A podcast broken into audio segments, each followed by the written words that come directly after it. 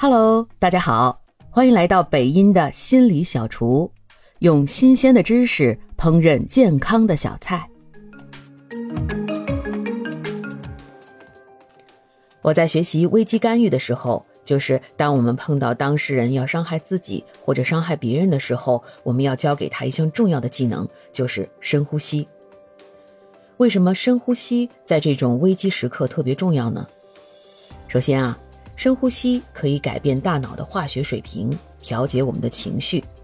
当人有压力时，大脑中的去甲肾上腺素的化学物质水平会增高，这时大脑的注意力网络会受到干扰，让人无法正常思维。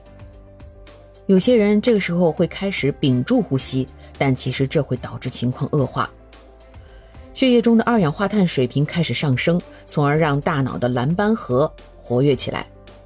蓝斑核是指大脑中的一个具体区域，它的功能和压力反应有关，它会产生更多的去甲肾上腺素。随着去甲肾上腺素水平进一步升高，注意力网络开始不同步，因此很难专注一件事情。而深呼吸就像刹车一样，让整个系统叫停。它就像大脑的重置按钮。如果停下来深吸一口气，数四个数。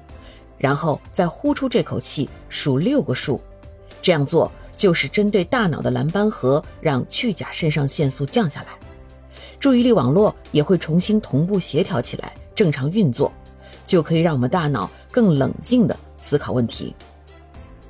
其次啊，深呼吸还可以影响我们的血氧水平，从而提高我们的认知能力。当我们深呼吸时，氧气就扩散到血液中。二氧化碳也被过滤出去，从而提高我们的血氧水平。而血氧水平较高的人，大脑供氧足，认知能力也更足。那么，应该如何练习呼吸呢？